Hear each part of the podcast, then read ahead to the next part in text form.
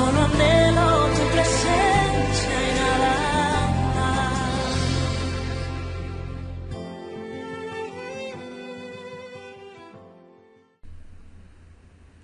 Bueno, eh, me quiero presentar primero, soy la hermana Virginia.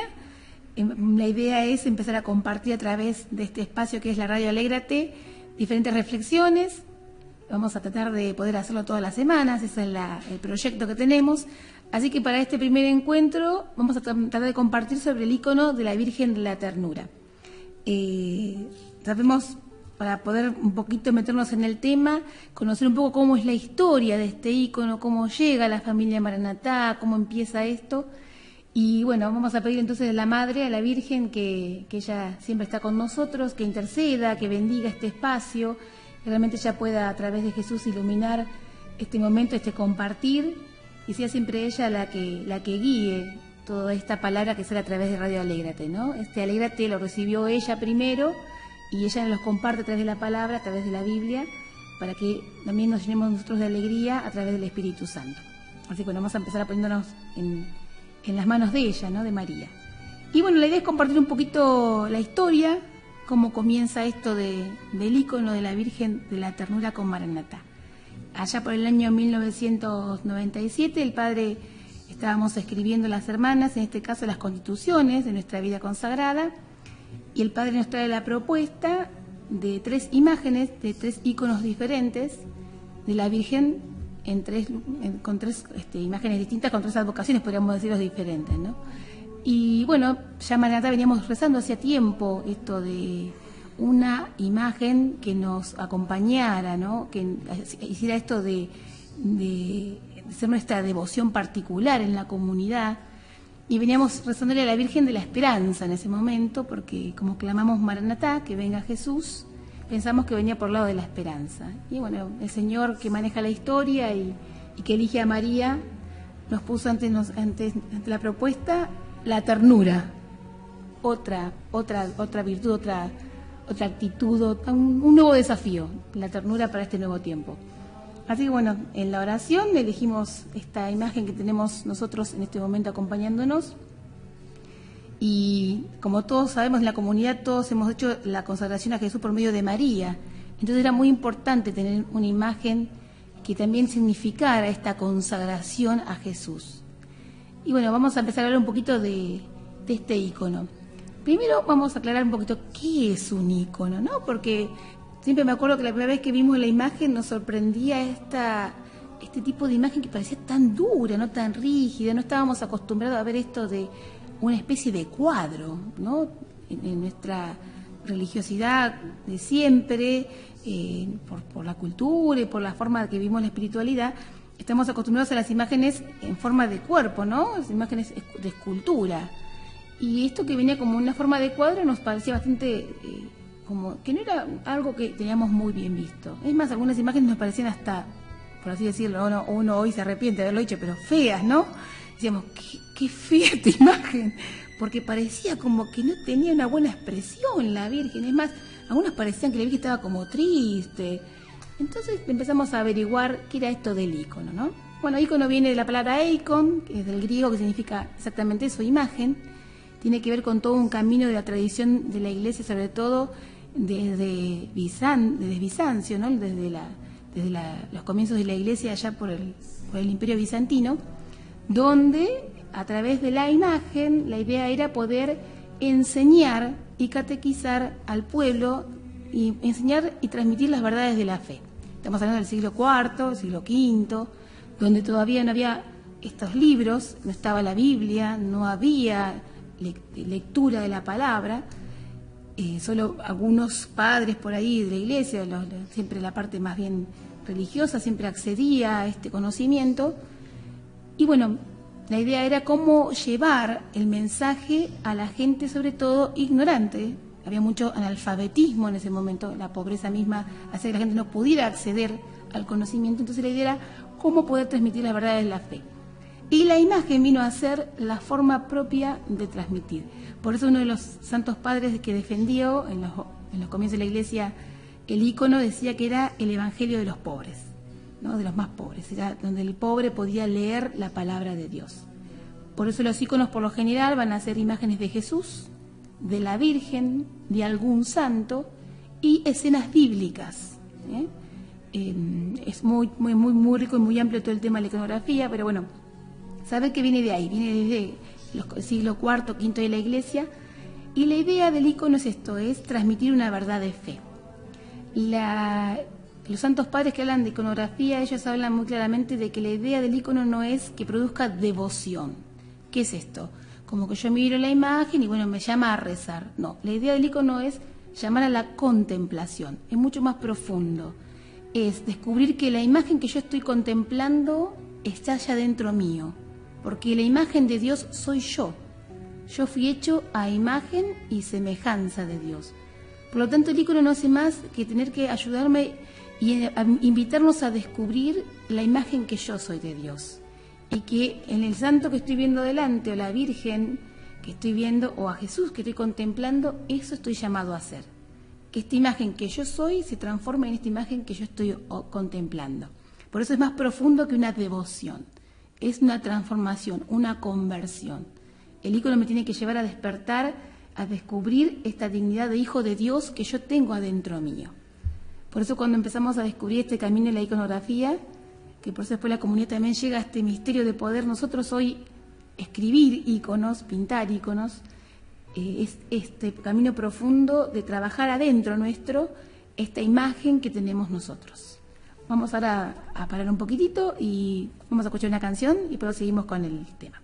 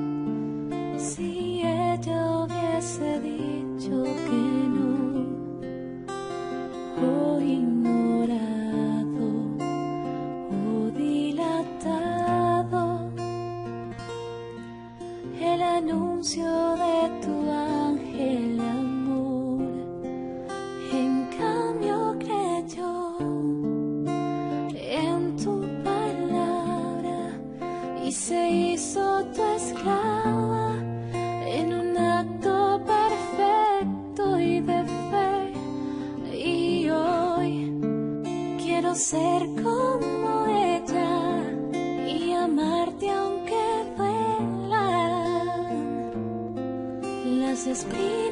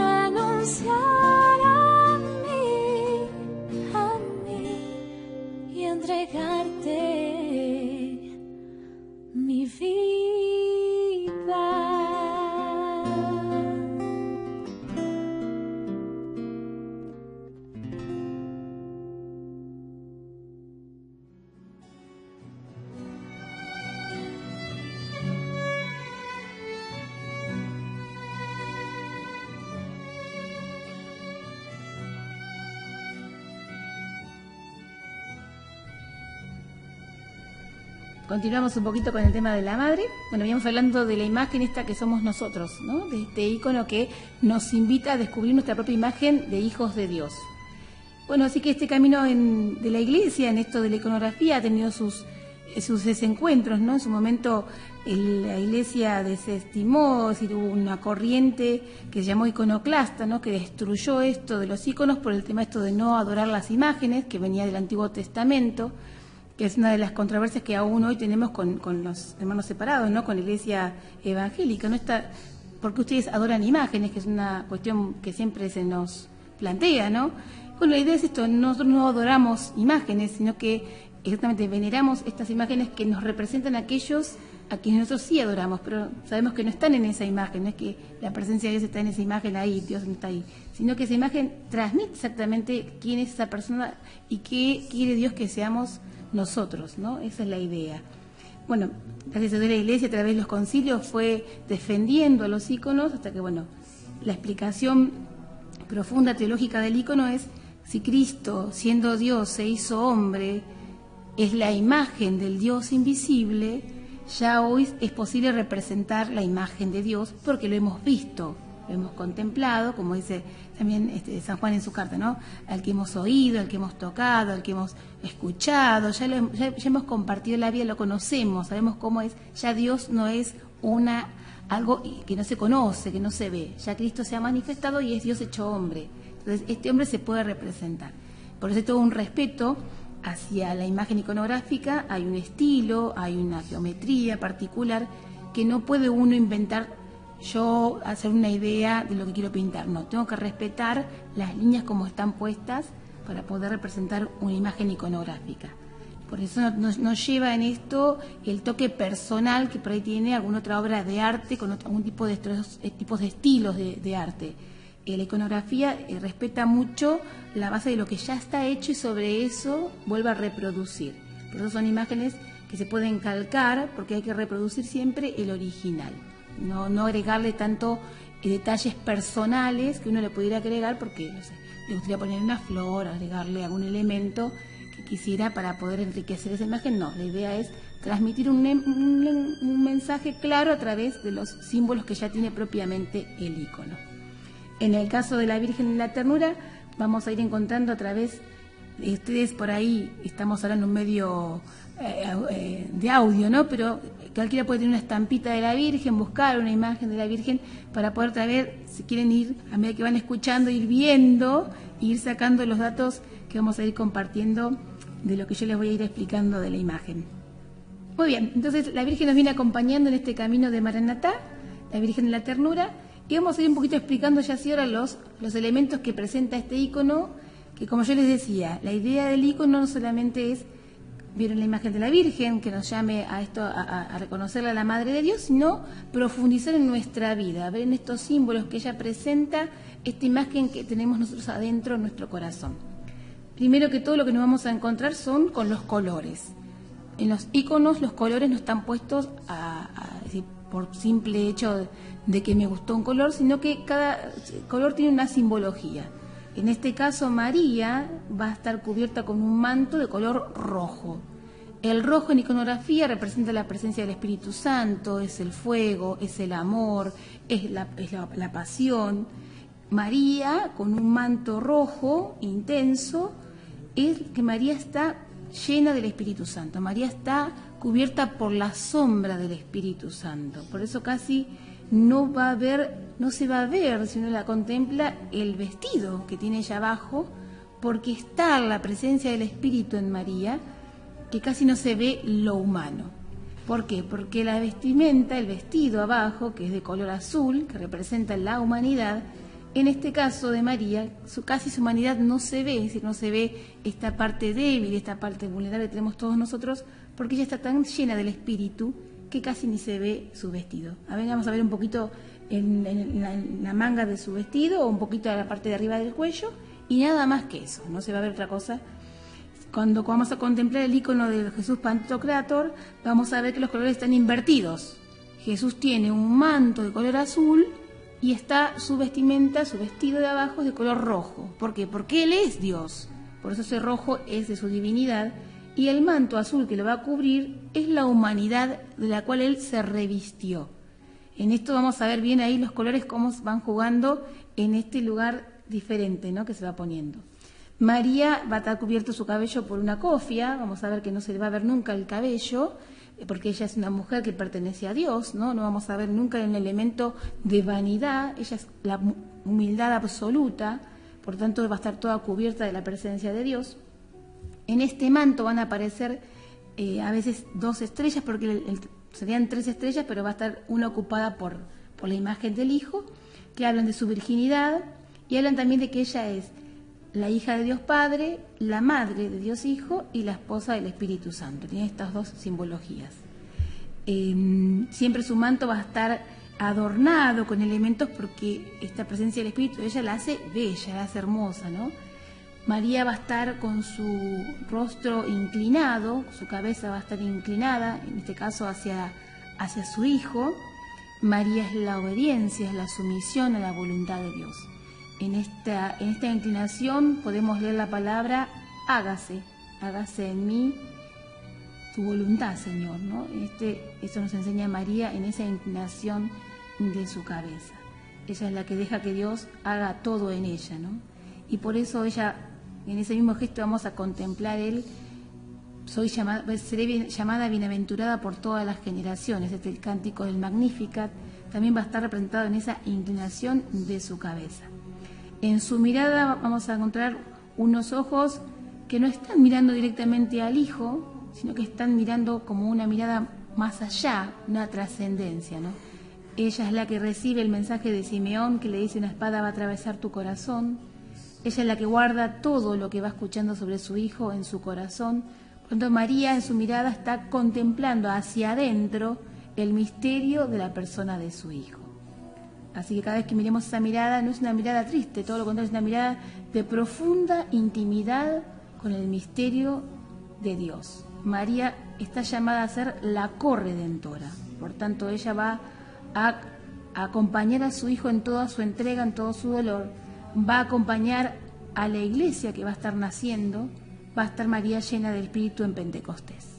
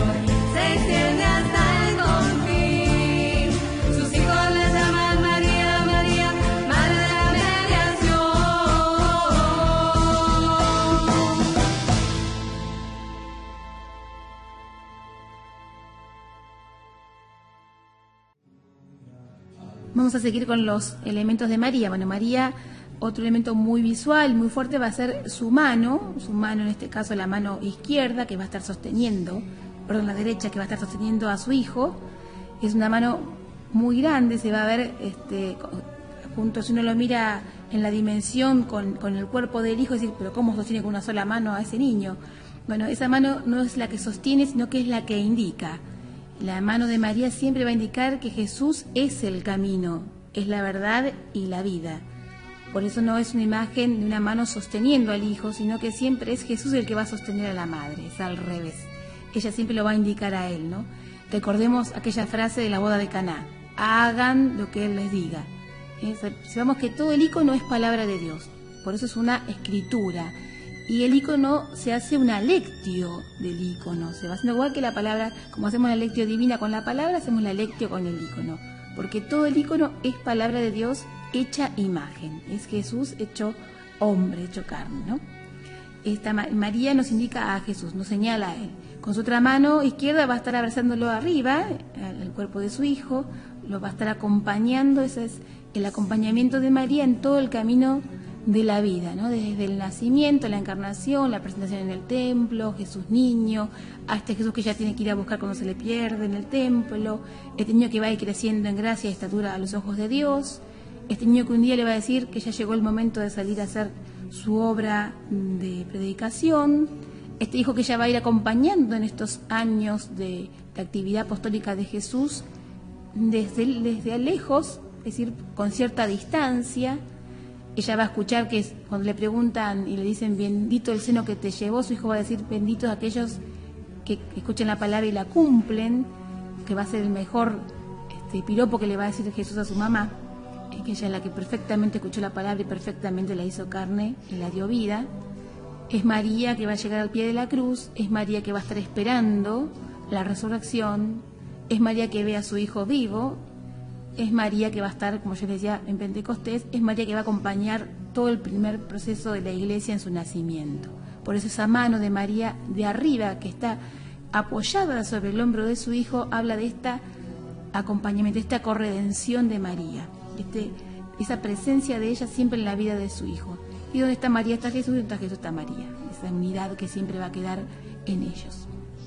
La figura central de este ícono va a ser Jesús vamos a ver en el, en el halo que, rodea la cabeza de María, que eso es la santidad, no es la luz, que ella ya se propaga, se, difunde, sale hasta de los bordes de, la imagen, significa esa santidad, esa presencia de Dios, que ella ya es toda de Dios, ¿no? Va a haber unas letras a los costados, son unas siglas en letras griegas que significan Madre de Dios. Ese es el nombre del icono porque eso es lo que está representando, que es María, Madre de Dios. Bueno, vamos a pasar un poco ahora la imagen ya de Jesús. Vamos a ir contemplándolo a Él, que es el centro de este icono. Siempre Él va a ser lo más importante, su madre siempre le va a dar el lugar a Él. Eh, sabemos que los iconos no tienen esta perspectiva, que tienen por ahí otro tipo de, de cuadros o de arte. La perspectiva del icono siempre es hacia afuera. Por eso la imagen, la idea es que recibamos a Jesús. María en la iconografía nos va a estar dando siempre a Jesús, nos lo va a estar indicando como camino.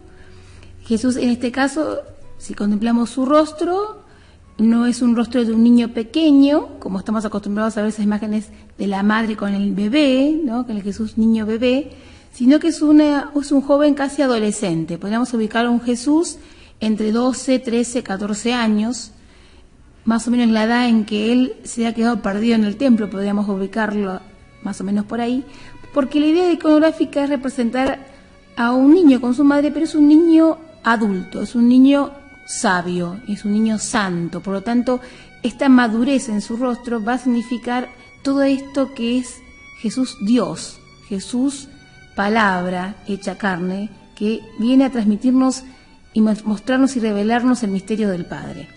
Por eso es un rostro de un niño grande, podríamos decirle. Por eso no nos va a llamar a esta devoción de la ternura en cuanto al bebé, sino que nos va a llamar a la ternura en cuanto a actitud de vida, que es la ternura que nos invita a Jesús. Es un amor firme, un amor incondicional. Esta es la ternura de Dios. un amor que ama más allá de todo, más allá de lo que pase, más allá de lo que, que seamos, más allá de cómo estemos, Dios ama al hombre totalmente. Y ahí se entrega, es un amor que se va a entregar siempre. La primera que nos llama la atención de esta imagen de este niño va a ser la mano que apoya sobre el rostro de su madre, está tocando con una manera muy delicada, podemos decir la, la pera, el mentón de la cara de su mamá, Tampoco sus ojos la están mirando directamente a ella, está mirando más allá de ella, ¿no? Él sabe que él, él es el centro y sabe que ella es la que dijo sí, él, ella es el canal por el cual él pudo venir a través de la encarnación hacia nosotros. Es el canal escogido, elegido. Y es un canal que va a quedar abierto para siempre. María es el puente que Dios nos hizo, que se abrió y nos une a su Hijo. Él ama con ternura a esta mamá y a través de esta mamá ama a toda la humanidad. E-, él es la humanidad, el cuerpo, su cuerpo, somos parte de su cuerpo. Y su mamá está con él siempre y él está con nosotros siempre. Ese sostén hacia el rostro de su madre es el sostén que nos da cada uno de nosotros. En su otra manito va a aparecer que Jesús tiene un rollo, una especie de, de papel enrollado, atado, ese es el rollo que significa la misión que él viene a cumplir. En algunas versiones se dice que dentro de ese rollo está el texto de Isaías que él leyó esa vez que se presentó en la sinagoga de su pueblo, que decía, el Espíritu del Señor está sobre mí y me ha enviado a anunciar la buena noticia a los pobres, ¿no? a liberar a los cautivos, a anunciar un año de gracia. Bueno, esta es la misión de Jesús y ahí Él la tiene en su mano. Él vino para cumplir una misión. Y nos dice a nosotros, que esta misión también la tenemos cada uno de nosotros. Cuando Jesús envía a los apóstoles a predicar y anunciar la buena noticia a todo el mundo, esta es como que nos haya pasado como la aposta, este rollito nos lo entregó a nosotros. Por eso cuando miramos esa mano sabemos que esa es la misión que tenemos que vivir todos nosotros. Ahora vamos a ir escuchando un poquito una, una, un espacio musical y después seguimos.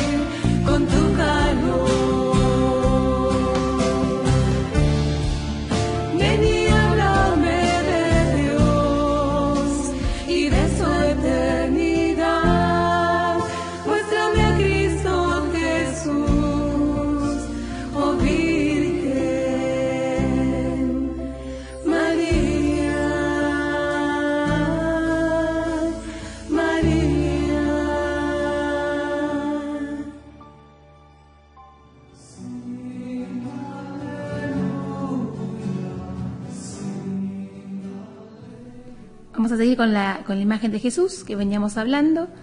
Otro signo que vamos a ver importante ahí va a ser que en sus vestiduras el vestido de Jesús va a ser blanco, porque es un niño, es la pureza. Tiene dibujados como una especie de bolitas que son de a tres, ¿no? Bueno, eso es porque él pertenece a la Trinidad. Va a haber como una especie de, de, faja que llega, una franja de color que va a tener en su ropa, eso se llama el capi es un elemento sacado de la tradición bizantina, era un símbolo que tenían los reyes, la gente de autoridad, bueno, Jesús es el Señor, es rey, por lo tanto lleva el símbolo del capi, que es de las autoridades de ese momento, de ahí de, Bizancio. ahí toman ellos para poder representar esta autoridad de Jesús, este señorío de, Jesús. Después sus vestiduras van a ser de color siempre eh, más bien dorado, porque su divinidad, Jesús es Dios y es hombre. Estas dos, estas dos realidades siempre van a estar representadas en la iconografía, en este caso entre su vestimenta y su, y su manto que lo va a cubrir. No acá en este caso no aparece esto del que yo les decía del azul y el rojo porque es un niño. Cuando Jesús es niño siempre va a aparecer con estos colores blancos o celeste o verde muy clarito en su vestido y siempre va a estar el manto que lo cubre de colores dorados o pueden estar más bien amarillos, naranjas, siempre son colores que tienen que ver con el oro, por la divinidad. Por eso muchos iconos vamos a ver que tienen láminas de oro, están hechos sobre láminas de oro, y otros, si no tienen láminas, están representados con colores como amarillos o ocres que representen el dorado, que es la divinidad. A Jesús le vamos a ver aquí en este caso solamente un piecito, que va a estar con una especie de sandalita. En este caso la tiene bien puesta, porque cuando Mucha gente a veces compara este icono con el de la Virgen del Perpetuo Socorro, que es una virgen, también una imagen muy conocida. Jesús tiene la sandalia que se le pierde, ¿no? En el Perpetuo Socorro. Eso es porque está como mirando los elementos de la pasión. Acá no, acá está muy tranquilo en los brazos de su mamá y por eso está con sus piecitos tranquilos. No está corriendo a ningún lado. ¿eh? Eh, Jesús va a tener en su aureola, en su halo que lo rodea, el símbolo que va a significar las palabras el que soy, soy el que soy, porque Él es Dios. Y al costado va a haber unas letras, una J y una C, una X y una C, que es el nombre que recibe acá como hombre, Jesús Cristo. Muy bien. Como decíamos, siempre en la iconografía va a estar esto de mostrarnos y enseñarnos y tener en cuenta las dos naturalezas de Jesús. Jesús hombre y Jesús Dios. Por eso en el halo va a estar representado su nombre de divinidad, que es el nombre que Dios reveló, recordemos ahora a Moisés, en el encuentro con la zarza ardiente, donde le pregunta a Dios, ¿cuál es tu nombre? Bueno, ¿con qué nombre voy a ir yo a hablar a la gente? Bueno, ahí Dios revela el nombre del que soy. Jesús es Dios, por lo tanto lleva el nombre el que soy. Y a su vez va a estar al lado siempre de su persona estas otras letras que representan su nombre en la tierra, que es Jesús el Cristo. Él es el Cristo, el enviado, el Mesías, el que nos va a salvar, el Salvador, el Redentor, que viene a realizar esta obra con nosotros. Siempre van a estar representados los dos nombres, eh, por una parte en aureola y por otra parte en la parte de la imagen que rodea a Jesús. Esto es un poco lo que vamos a ver y contemplar en este icono. Siempre cuando uno va contemplando, como yo le decía, como uno hace la lectio, uno tiene que ir viendo qué elementos a uno lo van llamando más la atención, van llevando más la mirada hacia qué lugar y ahí tenemos que descubrir, bueno, cuál es la lectura que yo hago de esta imagen hacia mí, ¿no? Porque la idea, como yo les decía, es descubrir desde dentro nuestro qué, brota, ¿no? una cosa muy linda que tienen los iconos que hemos aprendido a lo largo de estos años en que hemos empezado la comunidad Maranatá a escribir iconos, es que siempre el icono surge, la pintura, cuando uno va pintando, desde lo más oscuro hacia la luz. Siempre las bases que se usan para pintar en iconografía, los colores bases se mezclan la mayoría con negro. Nunca va a aparecer el color negro directamente en iconografía, salvo que se represente la muerte o el mal, solamente ahí. Nunca va a haber negro en otras partes. ¿Por qué? Porque el negro es un color de la muerte, no, no es de vida. Entonces, en iconografía sí se van a oscurecer los tonos de las diferentes partes que se van pintando con negro, porque la idea es descubrir esto, que Cristo, el Señor, viene a iluminar. Él es la luz. Entonces se van a ir pintando diferentes capas de color hacia lo más fuerte, hacia lo más claro. Se van declarando los colores. Por eso uno lo que va a ver siempre es un tono oscuro de fondo y luces muy fuertes ¿eh? Hacia, hacia, el final de las, de las telas y sobre todo y de los rostros también. Siempre se va a llegar, tratar de llegar al, al blanco. El blanco es el color final de la luz de Dios. Esta luz que muestran los íconos, que es la luz del tabor, la luz de la resurrección, la luz de la vida de Dios, es lo que nosotros tenemos que descubrir que está dentro nuestro. Esa luz está dentro nuestro.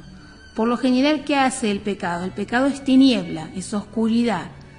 Y Dios es la luz que viene a los suyos. Y si lo aceptamos, esta luz viene a transformar nuestra vida.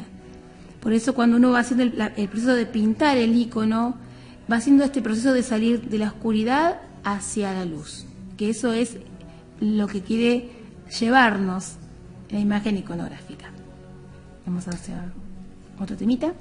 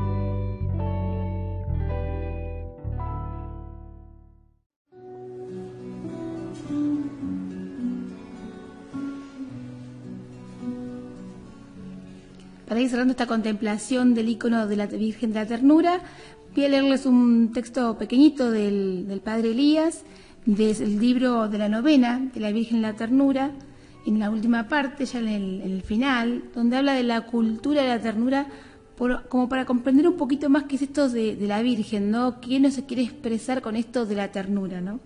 La ternura de Dios está dirigida a los hombres de hoy, ansiosos con respecto al futuro, llenos de preocupaciones, miedos e inseguridades. Miedo al que dirán, miedo a lo que les espera. Nuestra sociedad de hoy manifiesta una cultura de muerte, de odio y de destrucción. Pero en él también es posible una cultura de vida, de amor, de ternura, el sueño de Dios para los hombres. La cultura de la ternura es un estilo de vida, una manifestación de la vida espiritual, caracterizada por el amor, la delicadeza y el deseo del bien hacia los hermanos. Requiere delicadeza en el trato con los hombres y con las cosas. En Cristo Jesús se manifestó la ternura de Dios. Dice Isaías en el capítulo 42, versículo 33. Él no romperá la caña cascada ni apagará la mecha que humea. La ternura nos hace conscientes del trato delicado que debemos a nuestros semejantes. En las familias se está perdiendo la delicadeza de tratarse bien los esposos, los padres con los hijos, e incluso de tratar bien a las cosas, que es un síntoma de que la persona está bien, de que tiene una afectividad ordenada, de que vive una cultura de amor. Dios sueña con esposos que se amen de corazón y que se sientan amigos, llenos de gestos de ternura, capaces de reenamorarse todos los días, esposos capaces de perdonarse, que sepan escuchar la palabra de Dios y meditarla juntos, de orar y de vivir la gracia de los sacramentos. Tenemos que desarrollar la cultura de la ternura o la civilización del amor, como dice Juan Pablo II, y serán los más débiles quienes nos ayuden, los ancianos, los niños especiales, los enfermos, los que necesitan de nuestra atención, de nuestro amor, de nuestra ternura. Ellos, sin ternura, se mueren. Hay que recorrer un camino, hay que ejercitarse. Si vamos con la ternura de Dios a los que claman por alguien que los ame, es mucho más lo que recibimos que lo que damos. Descubrir al otro, tomar conciencia de que el otro es importante, de que exige que lo ame como yo los he amado, dice Jesús. Quedémonos con esta última frase, ¿no? La Virgen nos quiere invitar a vivir el mandamiento del amor. Amémonos unos a otros como yo los he amado. Y creo que toda ella nos habla de este misterio, el profundo amor de Dios hacia nosotros.